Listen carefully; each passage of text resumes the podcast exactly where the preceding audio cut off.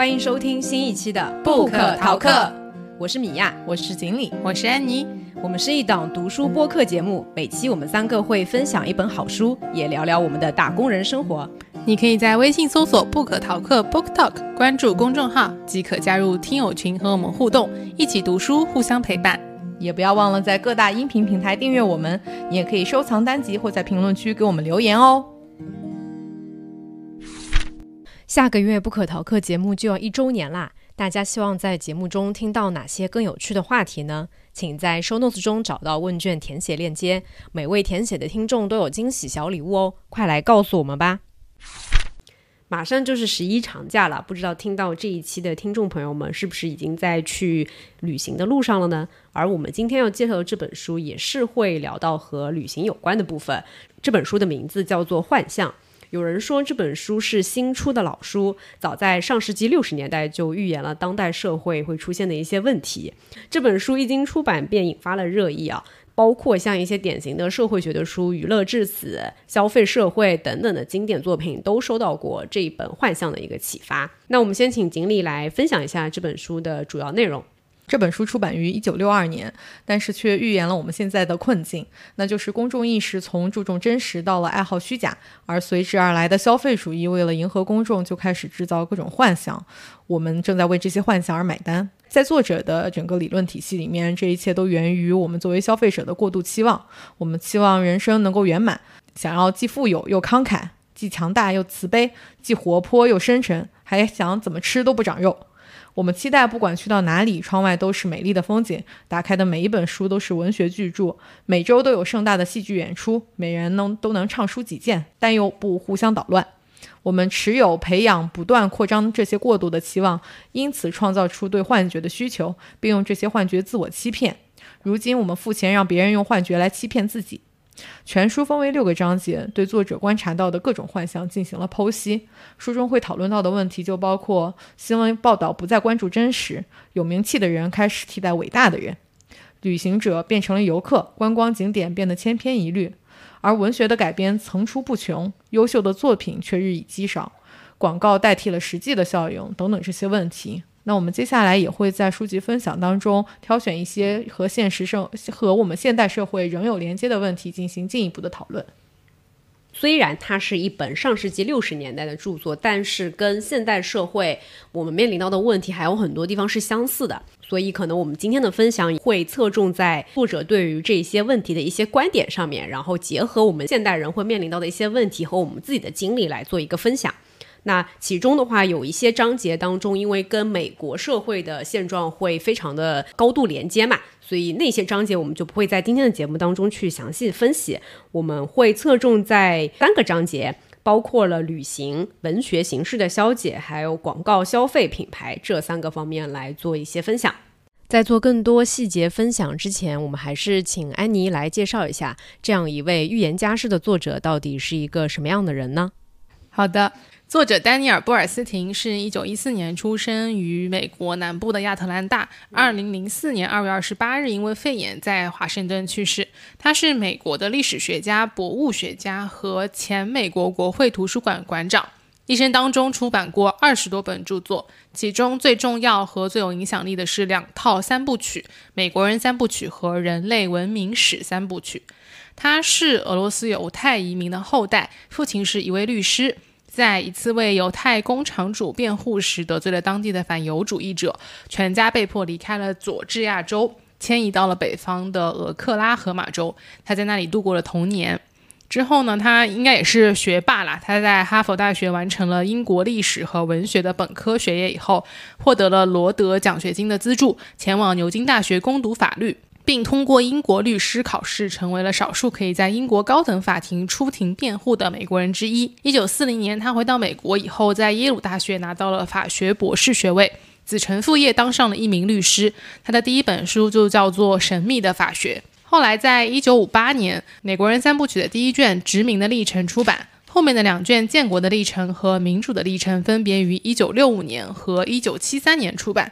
当中隔的时间还是蛮多的，因为这个三部曲是以一百五十万字的篇幅，全景式的展现了美国从殖民地一直到当代的四百年间的历史发展，引起了轰动。布尔斯廷也因此确定了美国史专家的学术地位。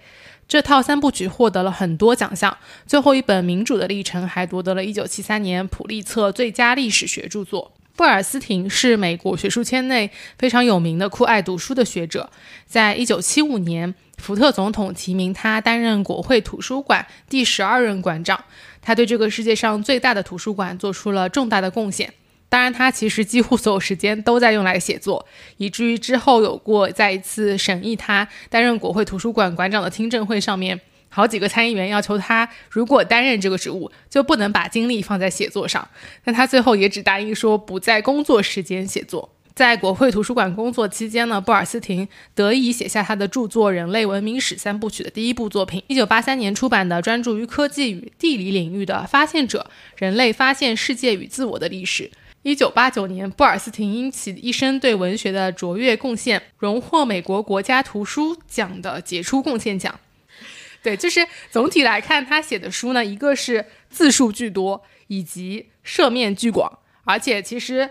我在查他的资料的时候，看到了一个他的基本著作年表，上面“美国人”这三个字，或者是“美国”这两个字出现的频率巨高，就基本上每一本书都是关于美国的，所以他真的是一个美国史和美国从过去发展到现在，就是整个观察和研究的一个人物。嗯嗯，所以在这本书里面，今天不会分享到的那几个章节里面，就充斥了大量的这方面的一些描写。其实会分享到的也有很多美国人的一个实际的现状吧，我感觉。那毕竟他就是一个美国人写的嘛。是的，他就是研究美国人的。对啊，对啊。但我觉得，因为今天我们的听众大部分，我们的听众应该绝大部分都还是生活在中国的听众，所以我们也会结合中国社会的一些现象来做我们我们自己的一些理解跟分享吧。然后，因为我们这期节目是在十一长假前的这一期更新嘛，所以在正式开始今天的内容分享之前，先问问看你俩十一长假有什么出游的计划吗？不确定啊，我现在先订了一个票，但是还没有真正的预约。嗯，是游轮的票吗？不是游轮，虽然很想再去游轮，但是这次没订游轮的票，是刚好看到一个特惠吧，然后订了一个去三亚的票。但是还没有完成预约。据说啊，不知道是不是预言家，但据说九月下旬三亚的酒店会降价，说现在的三亚的这个预订率还不到百分之十，虽然价格标的很高，但十一的预订率还不到百分之十，所以预计九月底可能会要降价。嗯，所以你是准备降价了再去，不降价就不去，对对对，完全通过价格操控自己的行程。哎，你应该是已经计划了一个，你看这就是。P 人跟 J 人，对，是的，就是我绝对不会做这种什么已经定下了票，但是其他什么都没做好的那种 事情。看情况，对，就是我不会看情况，说走就走，随机而动。嗯，我是那种就是一次旅行结束，我之后一次旅行一定要安排好的那种。就对我来说，旅行是逃离自己正常生活的一个很重要的方式嘛。所以我每一次前一次旅行结束以后，第二次旅行或者在前一次旅行之前，我都已经 plan 好后面的旅行了。哎，那这次是不是你从新疆回来就计划好了？其实就很久以前就在想说十一要去哪里玩，就想去一个长线嘛。本来还是想再去新疆的，就是去新疆、北疆什么的。后来就是朋友突然找我说要不要去英国，想说既然还没有去过欧洲，就跟朋友先一起去英国玩一下。但是会去比较多的地方，爱丁堡。然后会去约克，就是哈利波特那边。哦，如果我们的听众朋友有想要听安妮的旅游分享的，也欢欢迎大家关注我们的听友群。好的，就是我又得图片直播了，是吧？大家有什么那个想要的特产，我可以帮你们拍张照片，但是不能代购。九又四分之三是的，站台的照片啊，那个我不打算去。我是一个。有点反网红的那种体质，我现在有点这样。那你会去那个吗？哈利波特的一些景点吗？就是约克的话，是还蛮想去看看哈利波特的那些场景，还有其实爱丁堡也有嘛，呃，就是对角巷那那块也会有嘛，会去看一看。但是我不会特地去那个地方打卡，因为听说那个车站那儿是要排队打卡的。啊，但他们确实仪式感做的很足，因为。我好像前几天看到他们还会在，是什么时候？是因为什么事情啊？他们一起好多好多人在那个车站那围着，然后倒数，倒数完了以后，整个是哦，开学，开学呀，就是开学那一天，然后很多很多人都在那个车站挤满了，然后开始放起倒数了以后，开始放起《哈利波特》里面那个音乐，就是大家就哇，然后我想说哦，人好多。不想去，就这种。米娅呢？我其实十这个十一打算就回一趟老家，不过我是有计划，是等到十一长假过了以后，如果能买到票的话，我会想要去平遥电影节看一看。嗯嗯。那我有个问题啊，就是你们如果出去旅游，像锦鲤的话，就是不做计划嘛？嗯，也不是啊，我有的时候做计划。你会看好就是要去哪个地方，然后会计划到什么程度呢？之前学生时代的时候是会计划自己的整个旅行的，嗯我甚至有一次出去玩，画了一整张的旅行计划图。哦，对，但是就是觉得好玩，所以才这样的。包括之前去欧洲玩，也是有做整个的计划。我有用一个 A P P，叫什么 A P P？我穷游 A P P 啊，对，用穷游做了整个的计划，因为。来回你要坐好几次车，然后又要订好几个地方，是的，就不做好计划的话会乱掉。嗯，我这次也感觉到了，就是真的自己要出去玩了以后，你就还是得自己去把所有东西都定好。对，然后会有小伙伴跟我一起，会有 J 人跟我一起把所有的东西都先 plan 好，对，这样心里会。那我这属于什么十十 J 十 P？你这个 P 不曾 曾经 J 过，现在比较 P。因为现在我觉得取决于旅行地吧。你像去三亚，真的不需要做什么计划吧？只要订好酒店。但是这种酒店我不太能接受，就是我去一个地方就躺着。如果你有个小孩的话，你就特别 OK。理解。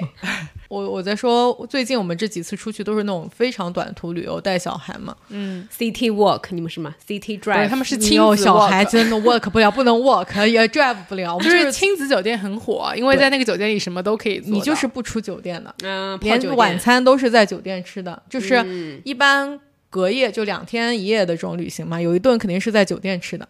嗯，就是到这种程度，是因为小朋友出去不可控吗？太累了吧？太累了，我也会太累了。OK，好的。米娅呢？米娅是什么风格？我一般我是会做好大纲的那种人。大纲，而且你每天做什么，去哪里？不是我的意思是大框架做好。就比如说交通，尤其是长途旅行的话，一些必要的攻略还是还是很有用的嘛。所以一般会做一个像大纲式的这种这种攻略。比如说确定好一共几天的行程，然后什么时间点去，什么时候回来，要去要去哪几个城市。嗯，那你肯定会决定说你要订哪里的酒店嘛。把这些安排好了以后，具体细致到说那一天什么上午要去干嘛，下午要去干嘛。一定要去打卡当地哪家餐厅，这些我就我就不会做到这么细致的攻略了，我只会有一个大纲式的攻略。然后我跟我老公就是一个很好的 J 人跟 P 人的配合，我就负责 J 的部分，他负责 P 人的部分。就是 P 人需要负责什么部分？他灵活，他主打一个灵活机动。对对，我们之前去欧洲的时候，呃，我是负责做前期的这种攻略嘛。然后他就负责说，第一一些体力的部分，什么扛行李呀这种，就是他来负责。第二就是，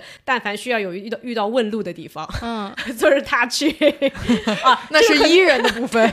以及如果我们需要有一些随机应变的部分，去了那个地方发现那边没开门，或者是路上遇到一些突发的状况，这些就是由他来负责。嗯嗯，那还挺好的，完美搭配。伊人真的问路没有障碍。我们在西班牙的时候。他用三个西班牙单词就能跟人唠起来，对，哎，是那个英文里面，OK really unbelievable，类似吧？就不管别人说什么，他都说 see see see，对啊，就是 yes 嘛，就是，嗯。好的，我这还挺危险的，说什么都 yes。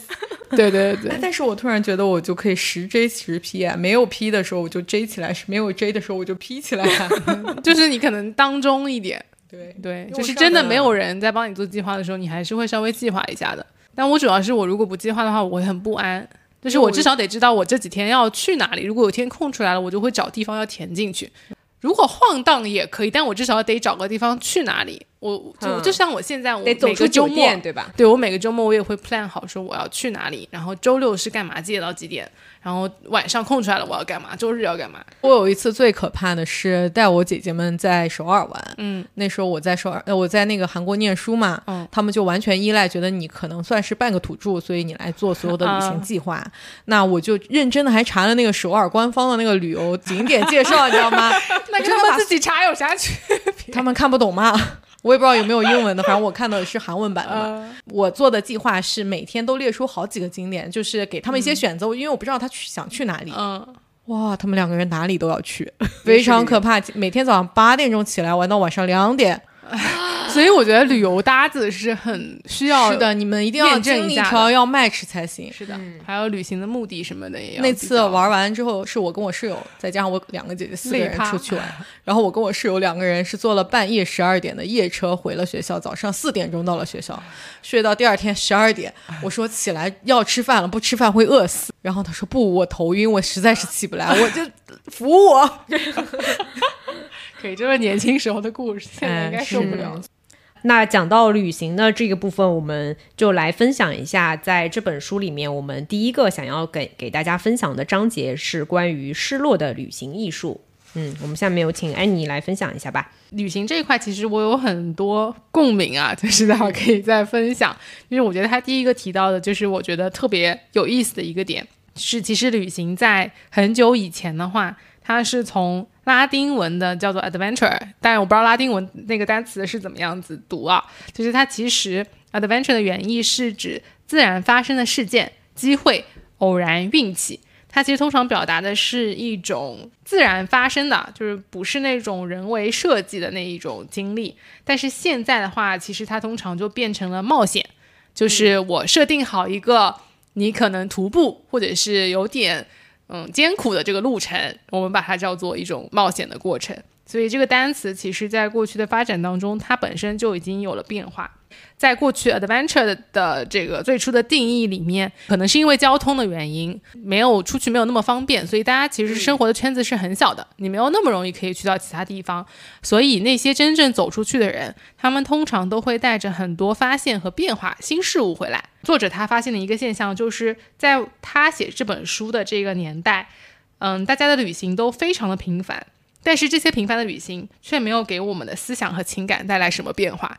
它跟以前过去的这种带有新事物和充满好奇心的旅行已经不太一样了，跟最古老的旅行的定义是不太一样的。顺便说一下，作者几乎是在每一个章节，他整一本书都是在批判社会的一些现象嘛。嗯，所以像在旅行的这个章节里面的话，他也是一方面讲了一下在美国的可能旅行变化的一些历史啊，原来怎么怎么样，现在他他他生活的那个年代，那时候变成了一出现了一些怎样的一些新的现象，然后它带来了怎样的一些社会的影响。我觉得整本书里面作者还是持一种批判的一些态度吧。嗯是的。然后他就提到了说，嗯，看来旅行也没有明显让我们变成一个更胸怀四海或者更体贴他人的那些人。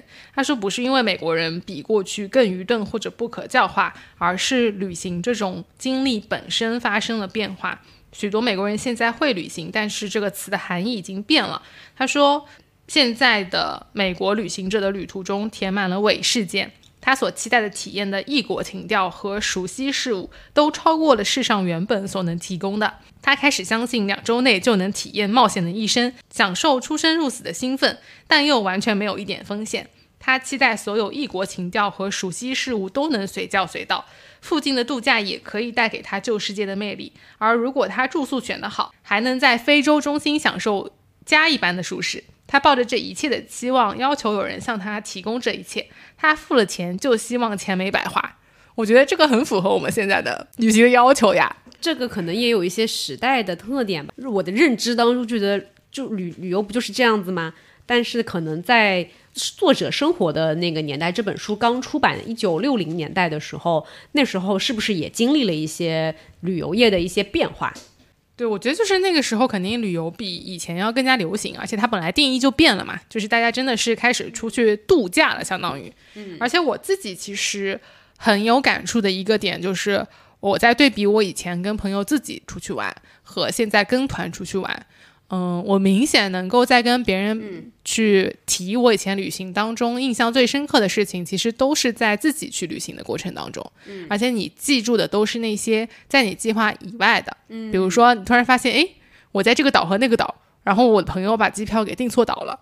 菲律宾是吧？哎，对，就是整一个很惊慌，然后你整个去赶飞机的那个历程，就会记得印象非常深刻。嗯、但是如果说我现在参加的很多是那种安排好的团，你回忆起来就是哦，OK，我走了这条路线，呃、去了这个地方、那个地方、那个地方。啊，对的。人家问你说，哎，你感觉怎么样？我说还不错，但是我很难跟他讲说，哦，我在这个旅途里面，是我看到的东西，其实我已经发了朋友圈了。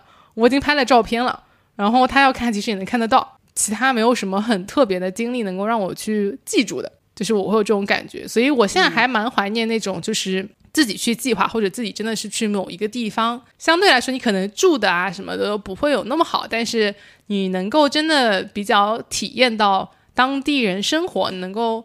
更深入的去沉浸一点的去，就会有一些旅行的意外和冒险，有一些新鲜对新鲜感在里面。是的，那样子的事情反而印象会很深。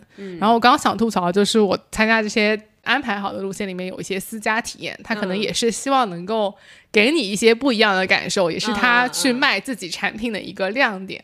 我后来就发现，我其实非常讨厌私家体验，嗯，因为你真的去了，你发现确实这些东西都是帮你设计好的。他确实发现你有这个私家体验的需求，比如说我刚刚说我想要沉浸在当地人家的生活，他就给我安排了一个景点，叫做去当地人家里，比如说在新疆就是去当地人家里喝茶，嗯，然后他就一整个桌子都给你摆好了所有的吃的，然后会给你讲一些历史啊，讲一些他们家里的事情。你确实看到了新疆的老奶奶在旁边坐着，还有她的孙女，但是你不会跟他们发生一些交流。然后他们还请了一个跳舞的小姐姐，新疆小姐姐来跳个舞。然后新疆小姐跳完以后说：“我要走了。”就是她也邀请我们跟她一起跳，跳完以后就去赶场了。演员是吗？对，而且最后呢，一定要跟这个老乡家的老奶奶要拍个照片。我已经参加过两条线，都是要跟家里的老人拍照片了，所以我这一次我就其实还蛮反感。最后一定要跟他拍个照片。等到我们要走的时候，老奶奶还会让这个带我们队的领队去跟他签一个字。字是多少钱？他就是会记下来，记下来了以后，他不管是在当地，因为他们可能当地也是有这种设计的，他那条街就是设了几个这种家访点，就是会可以让来旅游的人去探访一下，然后当成客人一样来对待你。嗯，这就其实都是不是真实的嘛？对对，所以这里就好应该要讲一下作者一直在书里反复强调的这个词，或者说这个名词“伪事件”。对，书里他有总结说有四个特点，特别跟安照安妮说的刚才一系列的安排条条相扣。第一是它不是自然发生的，它之所以发生，是因为某人计划安排或者引起了它。你们去那里不是？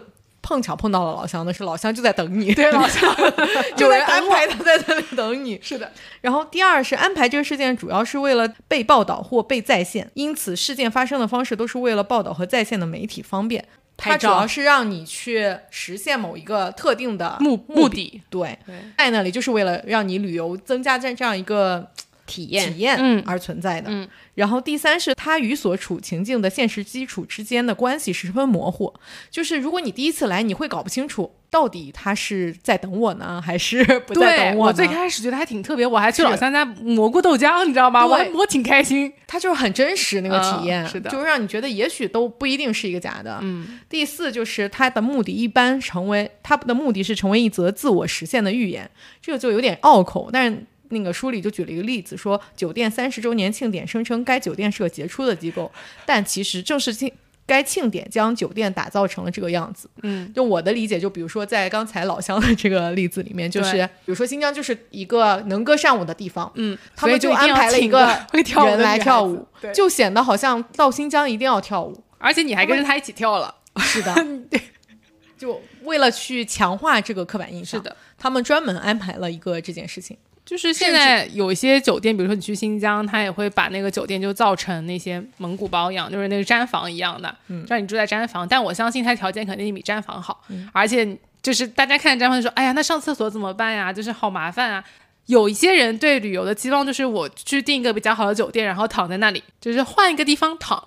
但是这个酒店其实，在每个地方，比如说他举个例子叫希尔顿，对不对？他希尔顿一开始在某个地方开了，他要做的就是标准化和奢华，他在所有地方开的希尔顿都是一样的。嗯，所以再加上你现在交通工具跟以前又不一样了，以前你可能骑马坐车的过程，你还能看到沿途的风景和不一样的人，但你现在坐飞机，就是整个旅游的过程全部都是标准化且一样的。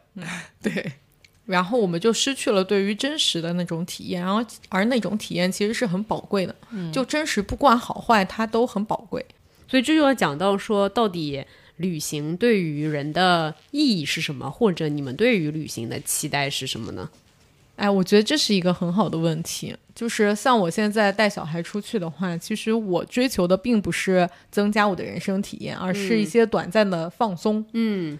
躺酒店也没什么不好啊，是只要看是想要在旅行的过程当中追求什么。所以，唯一这这当中唯一的问题是在于，我们不要把这些伪事件当做当真了，而以为世界上只有这种体验，以至于当你想要追求真实体验的时候，你找不到一个路径。嗯，就是也许消费社会已经把所有真实体验的路子都帮你封死了，或者都帮它变样了，那这样就很可怕。当我有选择的时候，这件事情就还不赖。其实从某一个角度来看，你随着交通工具的发展和随着这些酒店的发展，这些标准化都是必然会存在的，而且大家的需求就是会越来越高。嗯，以前真的是去探险，就是去接受磨难。他有说到，就是以前 tourist 这个词也是要遭受折磨的这一种意义在里面，但现在变成了 sightseeing，就是观光，就是大家的需求确实也变了，只是说他可能在批判说，随着这种变化，他觉得。在把旅行的意义改变，然后大家的体验可能就是被稀释掉了。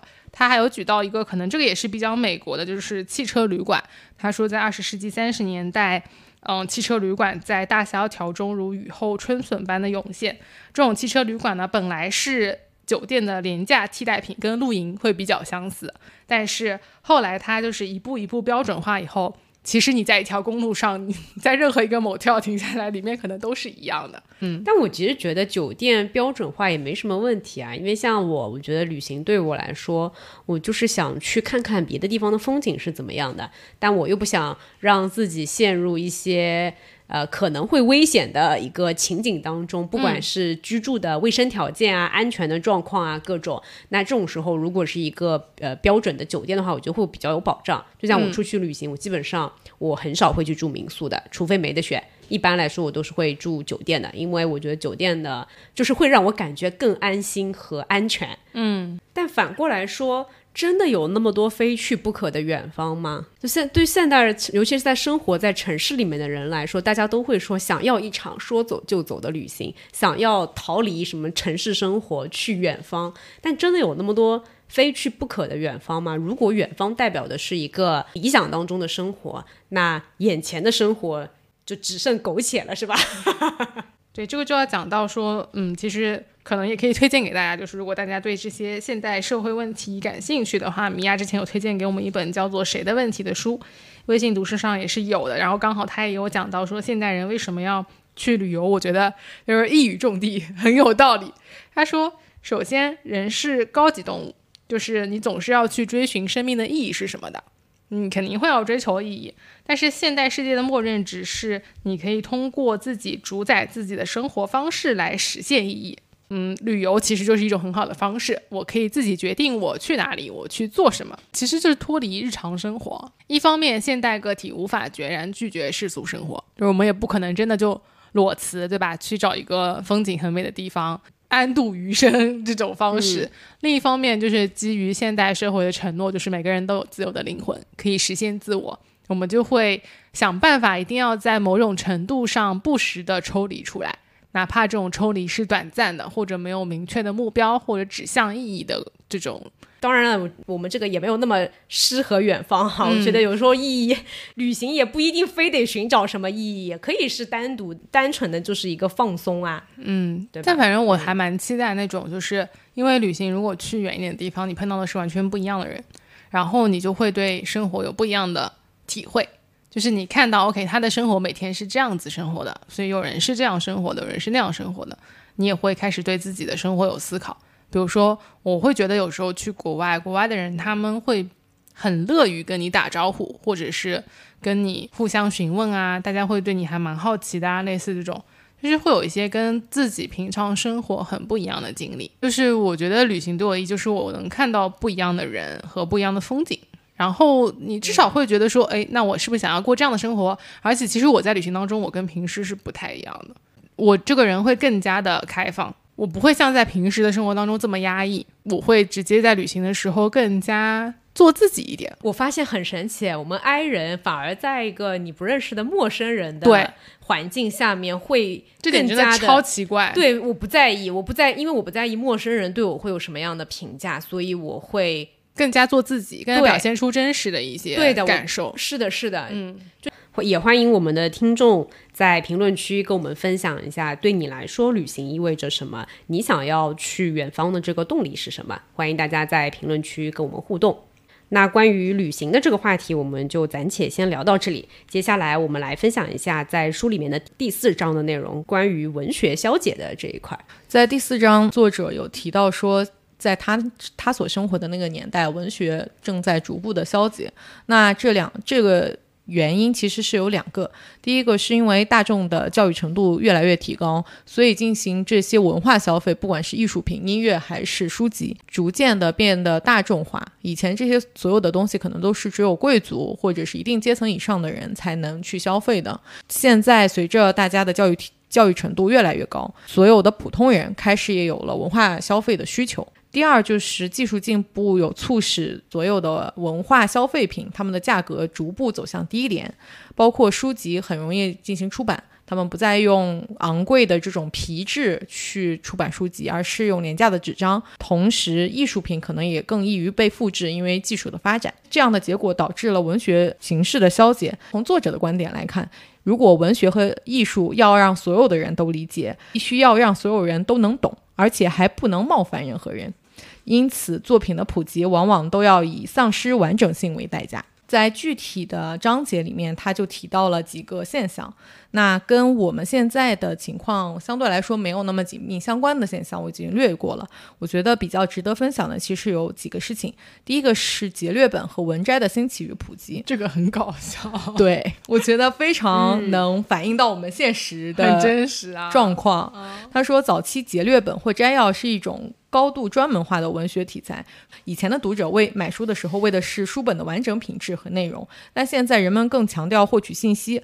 世界事物对人们的切身影响，挥之不去的萧条与战争的阴影，科学进步的惊人速度，这一切都让公民以为自己需要知道的东西越来越多。也就是说，如果我没有每天都在刷小红书，每天都在上微博的话，也许我就跟不上时代了。是的，大家讨论的话题我插不进去嘴，我就明显有这种感受。但是现在它出现的信息呢又太多了，嗯，我非常有人需要把所有的信息都节略化给到我，所以我没有兴趣再去看一个电影，没有兴趣再看一本书。而且大家现在很厉害，我发现大家只要能在抖音或者小红书上去看一个视频，就可以知道某一部剧讲了什么东西。是，就是一分钟讲透这部书，或者是两分钟讲透这个电影。就不说这个小壮和小美就发生了一些事情，对吧？然后你看了这个东西之后，你就觉得这个电影似乎不用再看了。而且可能他这小片段上了个热搜，它就变成了个梗，然后所有人就都知道了。但他们并不知道这部剧到底讲了什么。就现在，我觉得对于这种三分钟讲讲透一件事的这个需求非常的高。我不知道你们两个人是怎么看这件事的。甚至我们三个人开始做播客的时候，我也收到一些。反馈说，我们以播客的形式，一个多小时太长了。他希望能很快的，就是听了我们的播客就能说我不用读这本书了。嗯，但其实从我们三个人做播客的初衷或者是目的来讲，我们并不希望说我们成了书籍的替代品。嗯，对吧？我们只是在分享我们的一些经验。我们还是极力的推荐说，我们喜欢的书籍，大家也可以去读一读的。嗯。就是我很明显的感受，就是那天我打开了一篇公众号的文章，它是一个可能就是每天会更新一些时事和热点商业的这种，我就在那里划划划，我划的巨快。每一个新闻的标题是一句话，它会用蓝色来高亮出来，下面是一段对这件事件的一个小的背景的介绍。我其实，在划的飞速的时候，我只看蓝色的，我根本就不想看那些小字，因为我知道我看了小字，我也只知道了那么一点点东西，所以我只需要知道说。哦，谁谁谁家的股价今天涨了？谁谁谁家要出什么新品？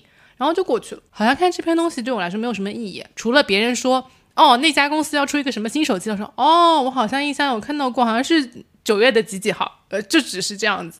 哦，我现在浏览这些信息纯粹是为了跟人有有话题聊。但是你只看一个标题，你怎么跟他深入的聊呢？不需要深入的，需要深入的聊。这就是那个李诞所谓的。社交就是互相抓痒，人和人进行这种非常肤浅的信息交换的时候，其实目的不是进行信息交换。它跟猴子聚在一起的时候，你会帮我挠背和我帮你挠背一样，是一个社交行为。特别是一些什么某某明星又出了个什么什么八卦，会成为说办公室啊或者什么中午吃饭的时候的一些聊天。你说你在那个环境下真的想要跟同事进行那么深入的交流吗？可能大家也都不想，但是你又要聊点什么，就是这种时候这一些的话。话题就是一个很好的选择。那有时候我就喜欢一个人吃饭了。对，但是等到你们下次在会议上针锋相对的时候，你就没有一个环节可以缓解是吧？不是，你就没有一个环节可以缓冲下来。就是你们两个人真的是互相完全没有任何前面的润滑剂的话，你们就可能走向一些极端。但是如果你们谈工作呀，要做一个情绪稳定的同事呀，情绪稳定，也是需要一些技巧的。要需要一些正常的防御。是的，所以对于这些信息，我觉得我跟米娅的使用方式基本上是一致的。但这我不会让这件事情占用我过多的时间，所以呢，我是不会去刷短视频的，因为那个东西非常消耗你的时间。基本上我就看一下一些各种公众号的那个标题都在讲什么，然后微博热搜是什么，或者那个关注的那种新闻的 app，它会给我推一些实时的实时的新闻的消息啊什么。但是我觉得这个地方就是作者在书里讨论的这种节略本或者摘要，其实是对于一些文学作品，大家哎开始用非艺术品的形式看待他们。我是非常同意作者说的，对于一个文学作品或者是一个艺术品，它的价值在于它的完整性。下面其实作者在第二章节里面也提到一个事情，就是他发现万物皆可改编。以前的时候，在技术不是那么发展的时候，应该是艺术形式之间的鸿沟是比较难以跨越的。比如说，你看到一本小说，好的小说，它是比较难以改编成一个戏剧的。在有限的戏剧的这些道具的情况下，你没有办法展现小说里面展现的那种想象。但是现在我们开始有了电影，有了电视剧，有、对吧？现在连绿幕也有了，想去哪儿去哪儿，想去外太空就去外太空。我们可能会混淆，因为电影和小说都不能完全的成为彼此。传统小说形式继续拓宽着我们的体验，而广角镜头和电影荧幕恰则恰恰要把我们在同一领域当中的体验限制缩窄。我知道这句话可能并没有听懂到底是什么意思。嗯，我来稍微解释一下，就是比如说我们举个例子，《战争与和平》，它的人物线和故事线其实非常复杂的。嗯，但是当如果我去看电影的时候，最好我是有一个主角的。嗯，不然观众就会就会看不明白。所以我们经常会发现有些人。说我是原著党，嗯，我们现在有很多小说改编成电视剧了，大家总是会比较倾向于我第一眼看到的那个东西，我先看到的电影，我就会喜欢电影；我先看到的小说，我可能喜欢小说。我们其实已经发现了，在这些艺术形式的变化当中，有一些重点，有一些关键信息，我们喜欢的信息，嗯，消失了，所以导致了说，哎，出现了原著党这么一个词。我这是我自己的解读啊。所以作者在这里提到的说，危险并不在于两种故事可以相互转换，而在于我们相信两种形式可以互相转换。当我们让自己相信电影可以让我们抓住事物的要点时，我们就失去了现实感。是的，然后书里面其实也提到有一个挺伟大的导演叫舒尔伯格，他有在讲说电影和剧本，嗯，或者是电影和书本他们之间的一个相互关系。他说，讲故事的方式有两种，但是他们不能相互取代。剧本受到形式的限制，只有导演有机会通过洞见展开人物和故事背景。因此，电影最好的创作方式就成了导演作家合作。就拿我的《码头风云》来说，这好像是就是上世纪的时候一个非常有名的电影，就上世纪上上半年，嗯嗯，一九几几年的那种时候，其长度在大量修改后是一百一十五页手稿纸，小说长度是剧本的五倍。电影是高潮的艺术，我认为它含有五五到六条故事线，每一条都向高潮推进并推动行动。而小说则是高中低潮的艺术。电影集中描绘一个角色时效果最好，它讲述告密者的效果可称超凡脱俗，而处理战争与和平的繁杂故事时，则有些手足无措。电影空不出时间给我所说的那种必要的走题，走题可以体现复杂矛盾的角色，走题表帮助描述社会背景。电影必须从一个重大情节前进到第二个重大情节，不断层层推高，这是一种激动人心的艺术形式。但这种激动人心的特质也需要付出代价。这就是像我们在上上期的节目介绍奥本海默那一期一样的嘛。电影里面受到篇幅的限制，它只能讲那一段的故事。但是我们在看原在看那本书的时候，它并不是严格的按照说那个原子弹研发的这个顺序，它当中也是会穿插来穿插去的，只是大概的沿着一个时间的脉络去展开。我没有很喜欢电影这个艺术形式，我不太去看电影的，我一般就喜欢看书。嗯我一直搞不清楚为什么别人都挺喜欢看电影的，我怎么不喜欢呢？嗯我现在有点明白说，就是他的讲故事的方式不是我喜欢的。我更喜欢那种细节性非常强的。但我觉得电影能，它跟书是不一样的一些艺术的形式，就是比如说有一些情节写的特别好的书，或者那个一些故事性比较强的，但它可能受语言的一些形式的限制、文字的形式的限制，它对于人物形象的一个描绘没有那么的直观。那像这种的话，从原著改编到电影的过程当中，其实是可以用画面的一些方式去帮助塑造这个人物的形象。对这个部分，我觉得就还挺好。当然了，他们各自的侧重点可能不太一样嘛。对的，那我们刚刚分享的是随着时代的进步、科技的一些变化对于文学形式的改变嘛。那接下来我们就分享一下，在第五章里面作者有讲到的关于像呃广告啊、消费啊这些给大家的、给社会带来的一些差异。其实他在这一章里面分享的内容，我自己读下来觉得有点抽象啊，但我可能更多的会结合我们现在的一些社会的现象来分享一下我自己的观点。作者在这个章节里面，他讲了很多关于企业形象、个人形象，然后讲什么“形象”这个词对他做了一些解析，它到底有什么样的一些特点。整本书就是在讲伪事件，在讲幻象嘛。所谓的幻象，就是你看到的、你听到的，并不一定是真实的。然后他就讲到形象的几个特点，它是合成的，它是令人可信的，它是被动的，即说为什么要去打造一个形象？从工业革命以来，其实人类的生产力水平有了非常大的进步。那随着这种技术的进步，导致说。就是在工厂里面可以生产出来成千上万种完全一样的产品。那在这个产品的同质化的竞争的过程当中，就催生了广告业的繁荣。就人们努力的制造表面上的差异，因为你都是，比如说你都是卖呃洗洁精，对吧？这家生产的洗洁精跟那家生产的洗洁精能有什么？本质的差异呢，对不对？所以你就要去做一些广告来强调它表面上的一些差异。作者说，竞品之间越来越毫无差异，相异之处越来越不明显。现代广告之所以是在首先在啤酒、肥皂和香烟市场兴旺发达，这就是其中的一种解释。就大家都知道，快消行业的这个市场部，它的广告、它的品牌形象各种的打造是较的领先的嘛。那也是因为在消费品，尤其是快速消费品的领域，产品之间的本质差异其实没有那么的大，所以这个时候它的产品的形象打造，它的品牌的形象就特别的重要了。今天我们不不具体分享这一块，因为我们之前在另外一本书《制造消费者》里面也有大量关于这个话题的一个讨论。那我这里想要分享一下的是关于。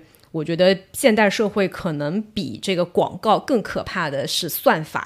但凡在网上买过东西的人，应该都有这个体验。在某宝或或者其他的一些购物网站，你搜索过一个什么关键词，或者你曾经买过一个东西，然后系统就会给你推类似的。同样的，还有内容也是一样。你在小红书啊，在任何这种社交媒体上面，只要你搜索过一个关键词，这个系统的算法就会给你推相似的内容。我前两天还听同事分享说，说这个未经证实啊，就呃，如果大家知道更多的信息，也可以在评论区跟我们交流。但是我我听说这个你看到的评论也都是千人千面的哦，这样吗？对，很可怕，对吧？什么意思啊？突然想要拿出手机来我们对一下，啥啥意啊啊？就就是同样一个帖子，你看到的评论跟我看到的评论不是同完全一样的，很可怕吧？哦，震惊！所以我这也是为什么我我说比广告更可怕的是算法，它真的是还有窃听。呃，对，就是我们在谈一个什么时候，你可能马上打开小红书，他就给你推了一个什么帖子，或者你打开那个购物的网站，前面才跟别人讲到过一个什么东西，然后它就会出现在给你的推荐里面。还有一个就是现代的那个广告形式也在发生很多的变化，跟作者生活的那个年代已经完全不是一个概念了。就像我们的直播带货，其实就是一个。广告的现场，对吧？大家看过那个脱口秀大会，应该都知道，当中秋瑞是有灵魂拷问过大家关于这一块，说我们这一季的主题是“愿你的快乐不止五分钟”，你想快乐个五分钟，起码得看六分钟的广告吧？我也不知道我们现在是怎么了，看到广告都觉得烦，但是看直播带货可以，那不就是五个小时的广告吗？对，就是广告它。换了一种形式出现在你的面前，它可能是直播，然后也有可能是那些视频里面有软广、硬广都有，对吧？会以不同的形式出现在你的眼前。我就有时候最烦的就是点开一篇公众号的文章，它的内容其实一开始是很正经的。然后他就是会写着写着，你往往下滑，突然就变成了一个广告，我就我仿佛知道你说的是哪几个公众号，就是有种被欺骗的感觉。虽然他们有时候确实会把这种含有广告的放在那个推文的下面那几条，就不是最标题带图的那几条，但我还是有被欺骗的感觉。是我也是，嗯，而且现在广告还有立体的，他可以说这是出框广告，给你一个三 D 的效果，他说我不需要。而且最烦的是，他会直接跳转到淘宝。一开始以为自己点错了，后来发现它是自动跳转。我最近还被跳转到京东，也不知道谁把我跳过去的。就是它 自动帮你跳，是不是？我现在这个眼神都跟不上他们的变化。你看，这就是强制推送给你，再加上用这个大数据算法来精准的把握，无孔不入。我觉得这个才是比作者生活的那个年代那种什么电视广告啊这种硬广告可能更可怕的地方。就是我们已经被麻木了，就是电视广告啥的，现在已经问题不大了。大家开始逐渐接受，是的，是的，这个是我在看这一个章节的时候非常有感触的一个地方。我们不是说所有的广告都完全没有用啊，或者完全没有它的价值啊，但确实是现在随着科学技术的进步，像现在 AI 技术的发展，我觉得很有可能将来这个广告的形态又会有新一轮的迭代。我自己觉得已经无孔不入了，将来都不知道怎么渗透到每个人的生活当中。对，我觉得像小红书和大众点评，我不确定啊。但是如果我想搜一个上海的美食的话，它弹出来的我不知道它到底是根据什么样的逻辑来给我推送的，也有可能会有一些商业的广告在里面。因为其实我觉得广告你也是就是推荐嘛，比如说我真的刷到一个视频，人家在吃某一家的美食，你可能也会就想去吃，就这也是某一种形式的一种广告。我现在就很反感这种信息茧房，就是你一旦搜索过一个关键词，或者曾经购买过一个东西，他就拼命的给你推这些东西。社交媒体的那种内容的推送也是一样的，你但凡刷过一个什么，他就一直给你给你推这些，我就还挺反感的。可能这种方式确实挣得到钱吧。肯定的，因为像锦鲤这种，就是 他下单很快呀。我觉得他如果搜过一个什么东西，转化率很高。对啊，如果首页淘宝给你推了一个东西，你就可能就直接点进去，然后你就下单买了。嗯，是有 可能。对啊，我就是那种不会，但是我现在开始慢慢的警觉了，就是像那个考拉睁开了眼睛那种感觉。因为我现在就发现说，我一般会在小红书上搜一下，比如说我我想要买一个椅椅子上面的垫子。那我可能会在小红书搜一下，然后我那天就发现，我怎么搜都只有一个牌子，我就搜不到别的牌子，你知道吗？很少。你这个信息茧房就给你困住了，就给你定位到一个品牌上。但是你们懂我的，我我肯定就是还是想要稍微比一下的嘛。对啊，对吧？测评我都不太相信了，全是假的。哦，你至少有评可测。我现在就打开来只有一个牌子，嗯。然后，但是这种情况下来就有点，对于我这种反应慢的人，也有点过于极端了。我就发现他们应该是在围堵我，我最后就那个幺六八八下了一个。这种我觉得就失去了很多探索未知的东西的可能性。所以像现在买衣服啊，线下跟线上的价格不差太多的情况下，我其实。反倒是现在会比较喜欢去线下逛一逛，一来我可以节省很多的这种搜索比较的时间，因为你有的时候在网上看似做了很多的攻略，但是后来发现买到手的就根本不是那么回事儿。我经我已经受过好几次这样的欺骗了，我就不想再浪费时间，我就会去线下。包括说像我们因为要做播客，会要看书嘛。在去选题的时候，下一本书到底要读什么？当然也会去豆瓣上面，或者是去小红书上面，或者去社交媒体上面去看一些别人推荐的书。但我其实在线下路过书店的时候，我也会进去看一看，就进去里面看看，说哦，现在出了哪些新书？至少我会看，哪怕是门口那个 C 位的，我也会去看一下哦。现在在推哪些书？跟网络上这个小红书其他的平台推给我的那些，是不是高度的同质化，还是怎么样？样，我会至少我有一个多方比较的一个渠道嘛，这个是我会还挺警觉的一个地方。我推荐就是也喜欢读书的听众啊，大家可以去尝试一下，看看你所在的城市有没有一些独立书店。我觉得那些独立书店的品味好很多，就会好很多。对，是的，嗯，它呃，像一些连锁书店的话，可能他们也有这些业绩上的一些压力，本身实体书店就很难了，所以会去推一些畅销书啊，或者是各大的出版社最近要去花大力气对力推的一些热门的书，就像之前狂飙热播的时候，我几乎真的是走到每一个书店里面最显眼的位置上都放着狂飙。不过我觉得大众心理确实是这样子的，就是像去年我记得我在翻。微信读书每个月它的那个阅读榜单的时候，就是疫情的时候，反正就是那些关于病毒的书看的是最多的，然后就是跟时事也都相关，就是大家可能就是那个谈论的心理，嗯，多少就是会想说，哎，大家在聊什么，我也去看看。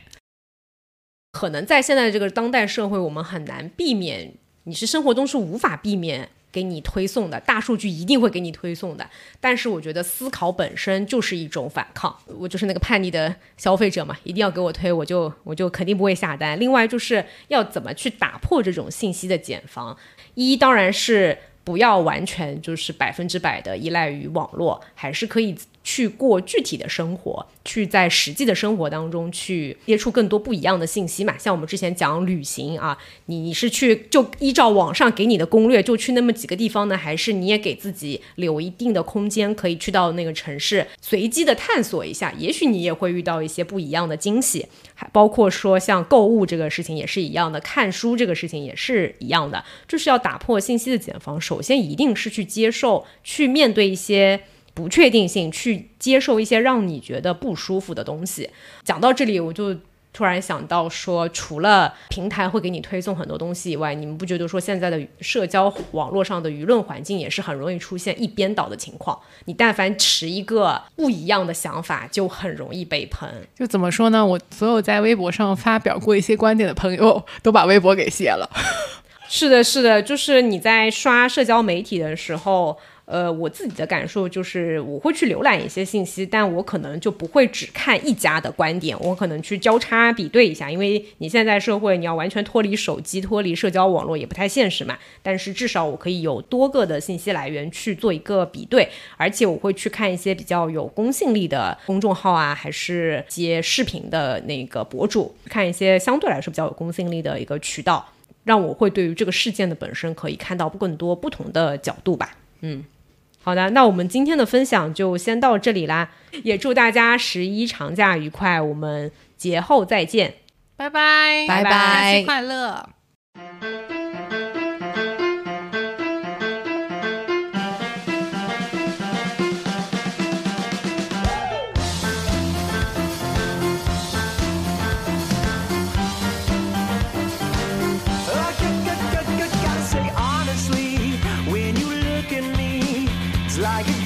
goes off deep inside of me. I can hardly move, I can barely breathe. Hear your features.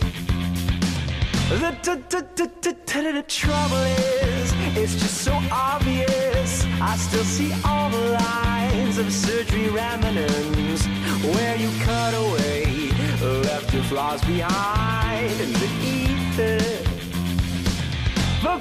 Face of puzzle pieces. Don't